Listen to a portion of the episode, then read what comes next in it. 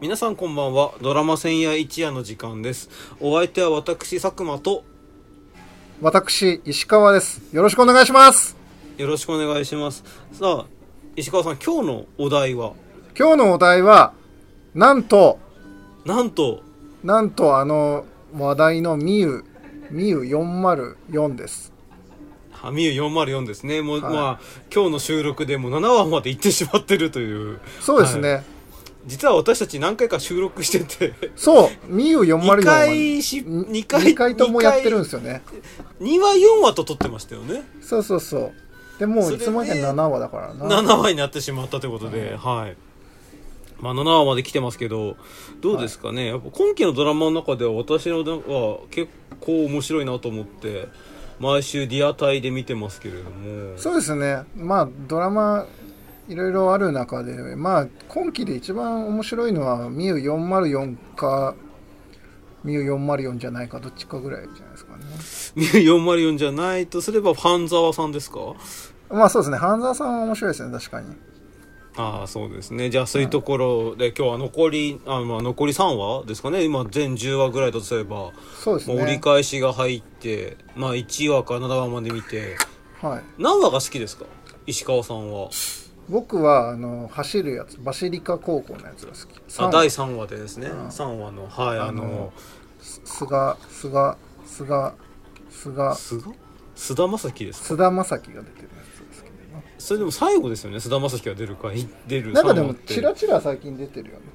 まあ7話になってからですよねやっぱりその、でまあそうですねああ3話でも3話結構あの走るのがやっぱ絵が絵としても良かったですよね夜中に走るという絵がね、面白いっていうのは大事ですからね。そうですねあとはなんか印象的に残ってる回は他にありますか僕は、あとは、まあ、うーん、第1話は面白いかったかなと思ったけど、ああ第あとはなんだろうな第ね第2話いい第です3よ話第4話私はミリオンダラーガール三村里江さんがやったなんかねあれミリオンダラーガールは三ねあの海野ちかさんがツイッターでめちゃくちゃ褒めてたよそうですね私もそれ見てて見てたああ見てました私も見てますツイ,、うん、ツイートをフォローしてますのでああそうなんーすごい評価してると思ってそうそうそうそうなんかすごい評価されてるんやなっていうのは思思いましたまあそそうですねうん、最後暴力団も警察もかいくぐってかい駆け抜けてその貧しい女性たちに寄付をするというのでそうねですねまああとはあのあのベトナムのやつは良かったかな夢の島ですね第5話のそうそうそう夢の島はやっぱちょっとまああのなんだろうスピード感はなかったもののまあ面白かったんじゃないかなと思いますちょっとあのね基や本っ的にはいぱはベトナムで取れなかったっていうのはちょっと残念だけどねベトナムで撮る理由ありましたっけあの話でいやなんかやっぱ現地の映像って欲しくない確かに欲しいですけどでもあの夢の島だけで言うと結構あの、まあ、正直ふと思うのがあの舞ちゃんでしたっけベトナム女性の舞ちゃんあ舞ちゃん舞ちゃんトリプルワークしてる時点で捕まえるべきなんですよねまあそうかもしれないですけどそれに関してはちょっとあそういれうともことトリ言い出しプたらルねワークをやってる人をねずっと追尾、まあ、銀行強盗犯つながりがあるからあコンビニ強盗犯つながりがあるから、何かもうその泳がせておくって言っててもこれ感化できなくないかと思いながら見てましたけれどねと思ってでも僕の同じアパートの1階にベトナムの子いっぱい住んでるよ、そうなんですね、まあ、そこはちょっと深め深掘りは僕はしませんけれども大変だろうなと思ってまあそうですね、まあ大変な時代ですよねで最後まいんちゃんはなんと特定技能ビザで沖縄のホテルに就職でいなくなりましたけど、そうですねあれもあれ沖縄にけ結局まいちゃん留学生じゃなくて出稼ぎしたかったのねっていうのにびっくりしたっていうのに僕まあでの中もでちは、ょっとここら辺の留学生制度の悪用っていうのはちょっと昔から言われてますからねちょっとどうどうなるや、んこうなるやわからないですけど、うんまあ、そういうだから本当に今回の「ミュー404」は刑事ものと言いながらもちゃんと現代的なものテーマ物語、うん、を結構ふふ踏み込んでやってくるなそあうといでうすね印象ですよね。いや僕あのそのミリオンダラーガールとバシリカ高校のつながりのあのなんですかね麻生久美子さん演じる桔梗さんの家にあのハムちゃんがいるじゃないですか。ああハムちゃんねああのあの子あの3話で初めて出てきた時に「あ久しぶりに黒川智子さんでしたっけ?」ああ久しぶりに見かけたなと思ってそう黒川智子さんですよねそうであれって私であの息子のあの桔梗さんの息子さんと一緒にでバシリコ高校のあの彼ですね成成成川君でしたっけ成川君がうん出てきてどうつながるのかなと思ったら第8話の予告を見る限りだとなんかその要はその桔梗さんがかくまっているそのハムちゃんのところに悪の手が呼んできてそこに成川君がいてハッとするみたいな予告を見ててお来週も楽しみだなと思って見てますけれどもはなあでも実際まあ7話までやってて石川さん的にはあはい何でしょうねなんかし失速してる感じがあるとおっしゃってましたよねそうですこの収録する前ねにちょっといやなんかねやっぱ話がなんだろう情緒的になりすぎてるかなっていうのと、まあ、あとね、はいはい俺が一番言いたいのはもうメロンパンの車で2話からずっと続けるのかっていう話なんですよ僕が言いたいのはねまあずそろそろ車を乗り換えてほしいですよねずっとメロンパンでおいはいなんかこうなんだろう車でこう追いかけることがこれのなんだろう醍醐味だったのにいつの間にかメロンパン号で移動するまのがあついにメロンパンを売り始めようとしましたからねそうそうだからあれを見てちょっとそれはちょっともう7話なんだからそろそろ戻してやってよと思ってさああそうですね普通の車にそそううそう戻してあげ23話だったらまあ急遽の話で分からなくはないけれどもですけどねまあちょっとこの今回はあの橋本潤だっけが演じるはいはいのやつははちょっとあの NHK で昔やってたドキュメンタリーの見当たりをちょっと真似してるシーンがあってあああの犯人がっていうとこですよね7話そのうそういやあのねえー金庫の中にねその犯人のその指名手配犯の写真かなんかをずっと見るとこがあってはああありましたねはいはいはいではいなんか犯人も目だけを見て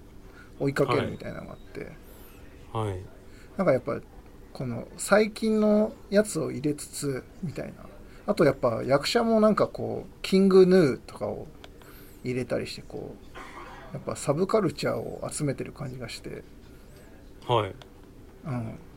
いいなと思いますそうですね確かにいろんな,、なんかその本当に今今のいろんなものを入れ込ん盛り込んでるなっていう印象はありますよねそうですね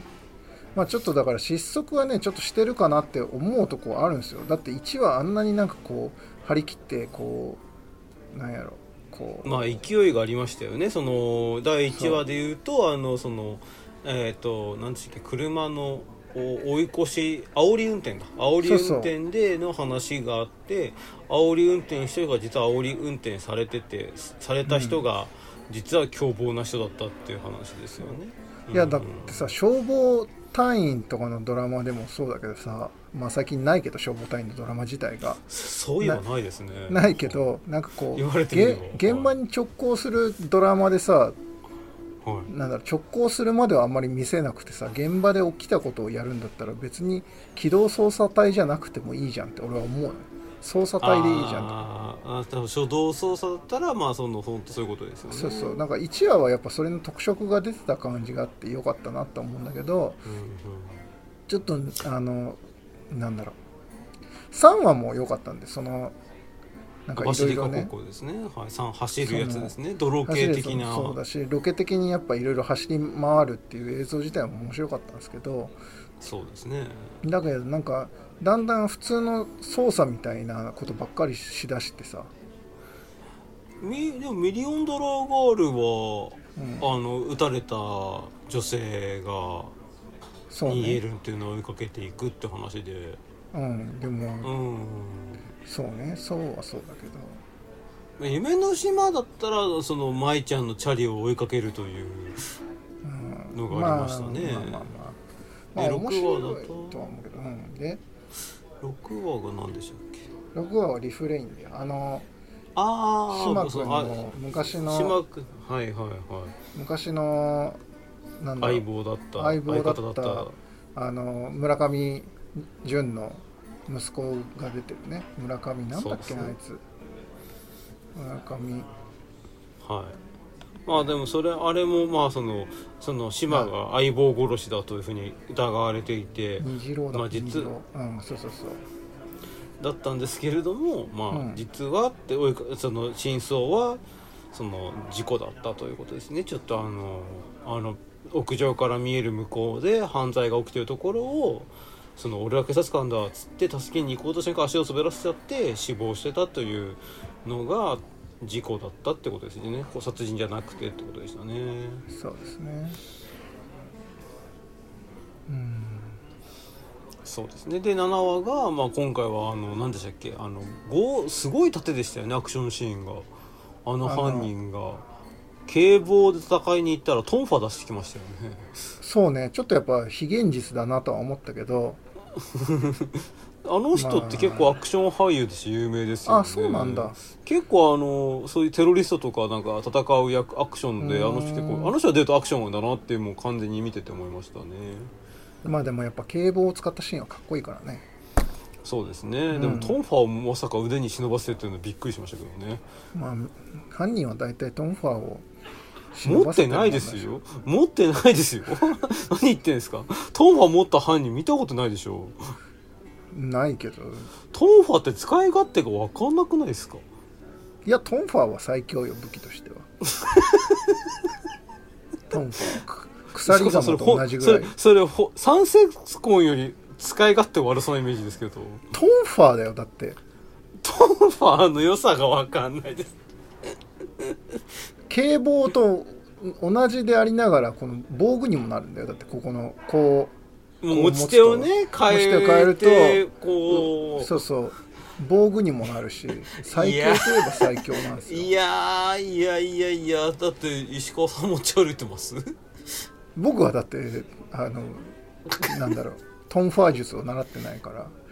全然無理何何術習ってんですか鎖鎌ならちょっとやってますけどなるほどうんそうそうそれ鎖鎌はちょっとでも持ってる人持ってた時点で危ないやつだなって思われてるからちょっと不安ですよねまあ、トンファーだって持ってたら でだってさあいついろいろ走っててさトンファー一切持ってる感じしなかったの急にお腹から出してたから4次元ポケットレベルですよねちょっとあれはそうそうそうまあでもまあまあまあドラマそれ言い出したらもうおしまいよそうですね、うんそう言っちゃでもただまあ面白い映画多いですよね本当に見る404は本当に、うん面白い絵は多いしやっぱ、うんあこんな人出てんだっていう発見は多いよやっぱ、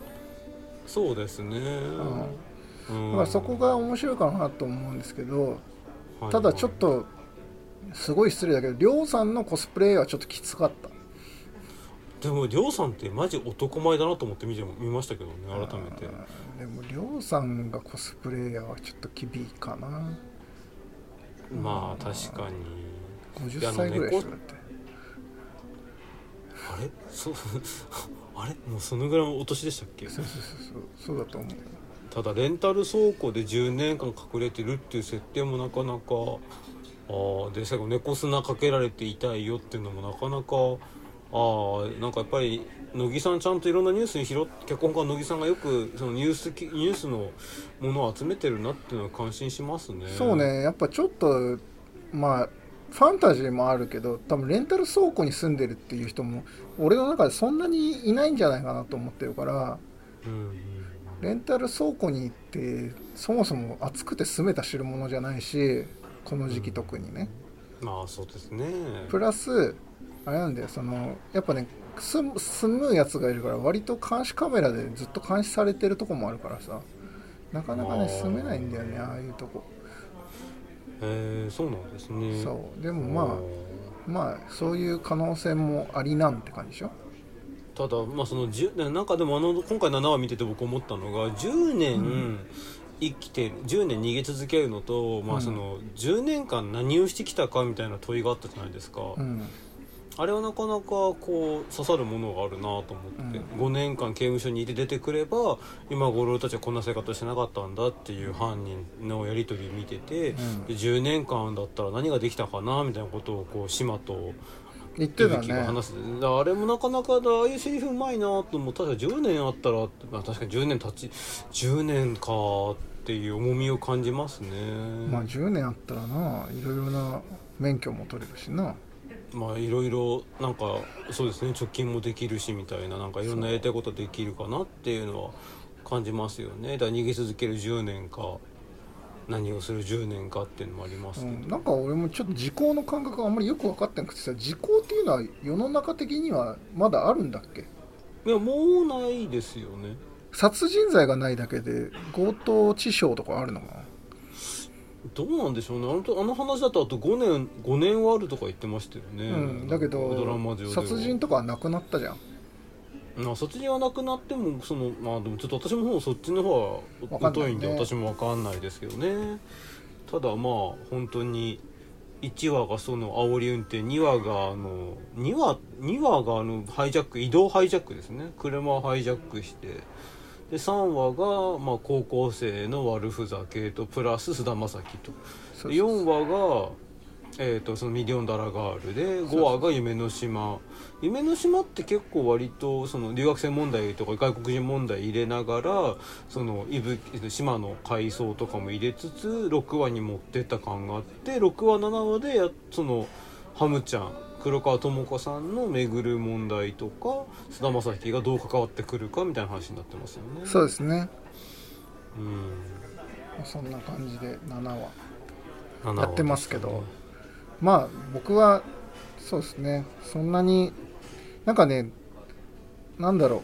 ういいところがすごい多いからはいだから悪いところもまあある程度は隠れてるんだろうなとは思うんですよいいところってどんなところですかいやだからやっぱりなんだろうえーっとなんだろう役者がやっぱなんかサブカルチャーな感じがしてすごいいいっていうのとはい。あとやっぱなんだろう題材が面白いからまあなんだろう撮影ものとして面白いまあ、はあ、はあ、はあ、はで割とちゃんとあれをしてるからそのロケをやってるからあ。はい。だから映像も面白いしはだからそういういいとこがあるんだけどい。はい。やっぱちょっとこれはないっすよみたいな話もいっぱいあるからは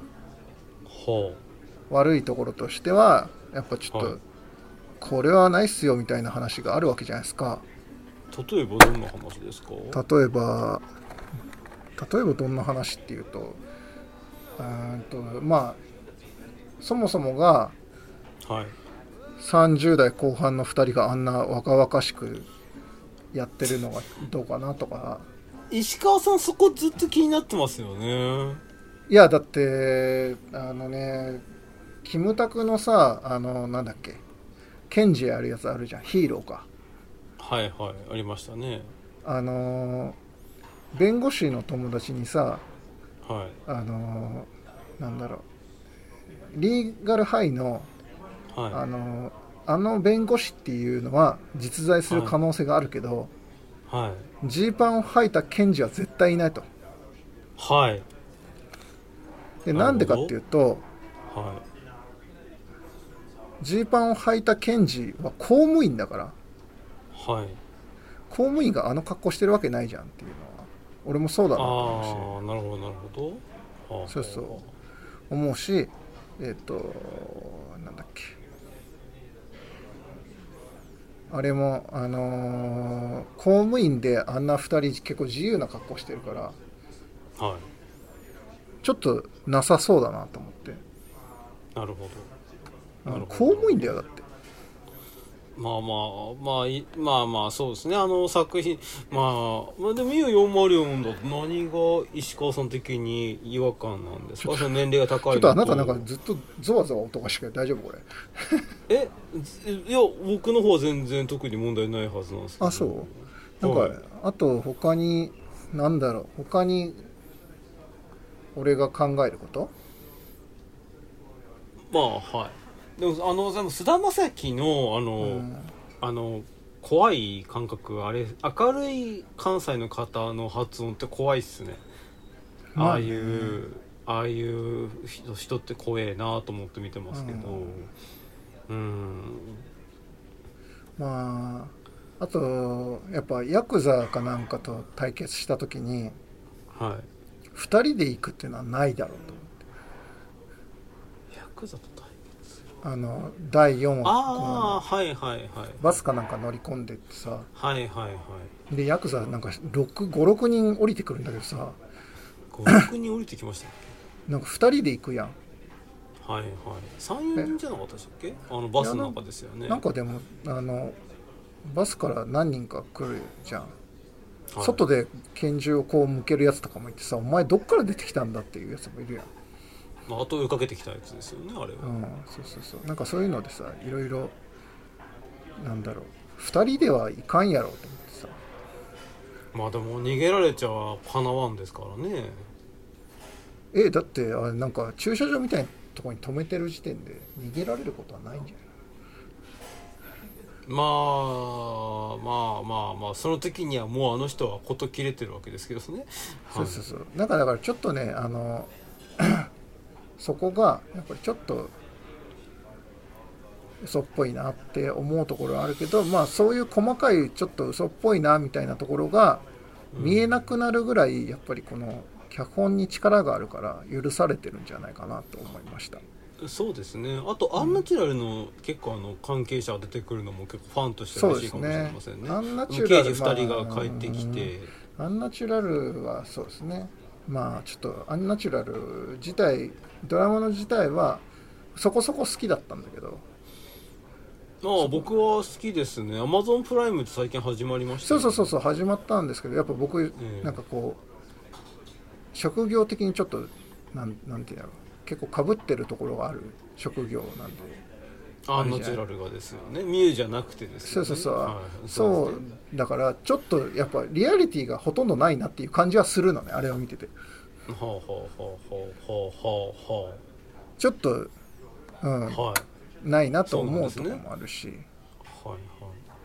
はいあれのあれのさああれはそうか、はい新たか出てたのは井浦新さんですねうん新たかそうかそうかうーんなるほど、ね、原田だけだとあの、うんね、うちらの年代バレますよ新たっていうだけで言うとああピンポンだって思っちゃいますからねそうそう我ピン々としてはポンの新たかなと思っちゃうけど違う、ですねはい違うまあ井浦新なんですけれどもそうですね、まあでそもう結構そういうなんかやっぱ TBS で作った分だけスタッフもアンナチュラルのチームが作ってるからかそういうアンナチュラルに出てたスタッフ来週だとあのズンさん出てきますよねズーさあんのズンさんあの井浦新の部下だった人中堂さんの部下だ部下あーでムーミン好きの来週のよ8話に来るんですよね彼なんか確かにちょっと出てたね同じ役なのかな同じ役ですねあーおなおんと思かっそてやっぱそそうういやうところそんなことやってたらさ次の時にはさもう主要メンバー出られないわけじゃんうん どっちのかなどっちのメンバーかなだからどこまでその乃木焼子ワールドを作っていくかですけどねそうそうでもやっぱあれあれ羨ましいですよねそういう自分が作ってたもんさキャラクターたちが他の作品にも出させる出せるっていうのはすごい羨ましいなと僕は思いでまもすそけれどだったら石原さとみ出してほしい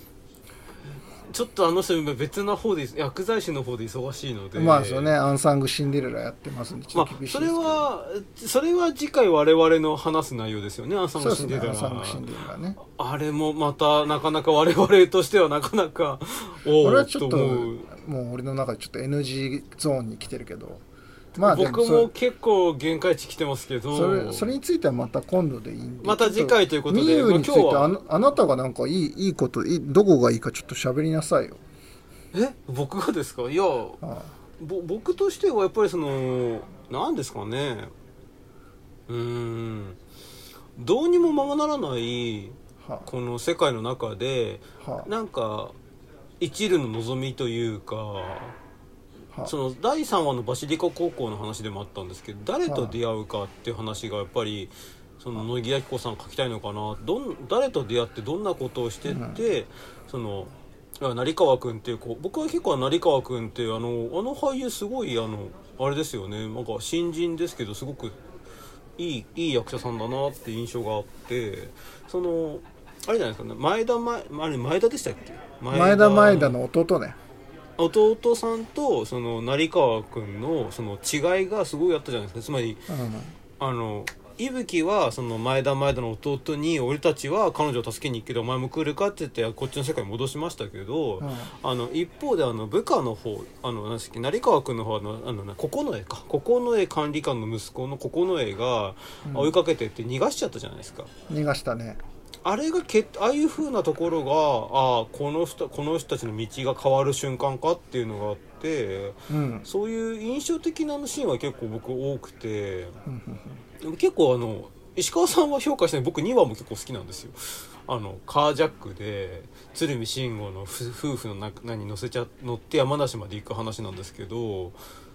覚えてます、あの覚えてるあの覚えてる話も結構好きであの、うん要は自分がひどい目に遭ったのは親父のせいだっていうことで親父に復讐にしに行ってたら実は離れた間親父が死んでてっていうことでっていうそうあの松下洸平さんっていうあのカンスカーレットのあの戸田恵梨香さんの夫だ夫役で大ブレイクって人気出た人あの人とかも結構だから12話で結構ああいう役者さん出てくれてあこれ期待できそうな作品だなと思って見ててそのバシリカ高校があって三村さんがあって5話で夢の島が出てきてでも夢の島は僕の中で結構悩ましいなと思って結構あんまりネットで盛り上がらなかったですよねあの話って普段なら結構ネットで見てると「みゆよまりを盛り上がってるなって印象があるんですけど5話は盛り上がらなかったなっていう印象があって、うんそこで6話に行って島のその相方の話があって7話っていう印象なのでまあ、でもちゃんとでも1話1話面白いですよね1話1話面白いですしちゃんとその10話までどうやって持っていくかっていうのもちゃんと書かれているので、うんうんまあ、今期では楽しい作品だなと思って見てますねそうですね僕も社会問題にちゃんと取り組もうってしてる感じはいいかなと思います、うんあのミリオンダラーガールのガール、そのはい、主人公がそのいくらはい私は真面目に頑張っても悪い人たちがすげえ稼いで悪いことしてね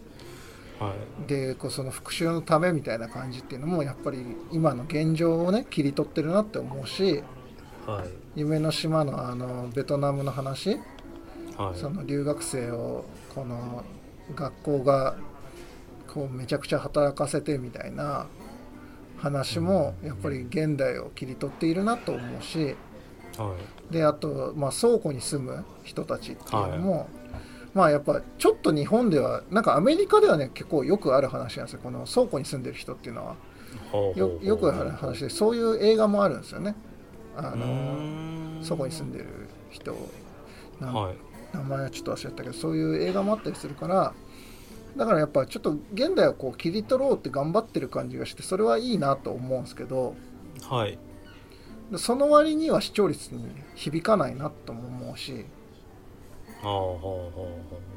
そうねだからちょっとやっぱだからなんままあまあでもエンターテインメントといいバランスは取れてるなとは思いますあしそうですねあとやっぱ第2話もあの第2話の、あのーカージャックした犯人が、はいはい犯人とそのカージャックされた側がなんか感化されてこうみたいな話も、まあ、ちょっと僕感化されるの早すぎたなって思うところあったんですけ石川さんどそこ気にしますよねはいそうですねだってさそんなものの10分とかでさあこれは私の息子に似てるみたいなのちょっとそれはちょっとできすぎでしょうって思ってちょっとそ れなはるほどできすぎでしょうと思って。なるほどうん、であとやっぱ2話を見て思ったのは俺分かってなくて2話あのはあは帰ってきたらお父さんが死んでたっていうのもあはいなんでし、はい死んでたのに分かってるのになんで帰ってきたんやろうか分かんなかったんだけどなんかそこで分かるっていう話をあなたがしてて、はいやっぱそうですね最近のドラマにあるまじき分かりにくさっていうのは大切なことだなと思うんですよ。ちゃんとだからあれですよねその割とその、うんあの真剣に見なきゃいけわかんないドラマそうそうそうそうとそ流うし見でできるドラマだって言ったらそう乃木さんの方って結構割と真剣に見ないと見落とすこと多いんですよそうそうだ結からちょっと見落とす感じがあってだからそれが構ねえなんだろううん偉いなと思うしえー今日俺が昼見てたタモリのあの、はいロングインタビューを見ててはいやっぱり分かりやすいものっていうものを作る必要はないと、はいはい分からないものがあるからこそいいいいんだっていうのをはいタモリが言ってて、その、はい昔タモリは 11PM っていうのを見てた時にやっぱ ギャギャグのな、ギャグとかそのまあなんだろうちょっとエッチなギャグとかもうん5割はい6割は分からなかったけど、まあそれそれであそういう世界もあるんだって勉強もするし、はいまあ、そういうところがテレビって面白いかったんですけどちょっと最近はやっぱり分かりやすすぎるかなと思って1話飛ばしてもつながったりするんで。そうですねちょっとねそこがやっぱあのみゆはそういうとこがなくて偉いなと思ってますね僕はそうですね、うんちなみになんですけど、はい石川さんがはその集中してあのあこの脚本家は集中してみないとわかんねえなって脚本家ってどなたかいますかあうーんと私的には、あうんのやっぱ坂本龍二さんはもうもう絶対あのしゅガン見しないとあの本当に読めないなっていうのはあまりあます、ね坂本雄二自体がだってそもそも最近テレビドラマあんま書いてないイメージがあるからあでもアマプラでカルテってあるじゃないですか、あーまあカルテットは面白かったよえーうん面白いですよね俺は工乃木藤さんの工方も藤勘かなやっぱああそうですね話が早いからだってアマちゃんだって話が早いからお年寄りがついていけないっていう不満が出てたぐらいだから、あそうだったんですねそうそうそう確かにやっぱね朝のリズムではないですよねそうそうあのそう話ってでもねやっぱお年寄りがついていけないかどうかで物なんか作っちゃいけないからさやっぱちょっとそそうう,、ですねそうお年寄り向けに物作り出した時点でちょっとどうかなと俺も思うしはいということで今日は「ミュ404あ第そ7うで話すかまでの話をはい、はいもう時間ですのではいですが、まあ、ちゃんとあのぜ 全10話終わった後また話したいと思いますのでまたよろしくお願いします、全11人体はっていことでね はいお疲れ様では今日もあれ聞いていただきありがとうございまあしりたがとうございましではたおやすみなはさいい失礼します失礼します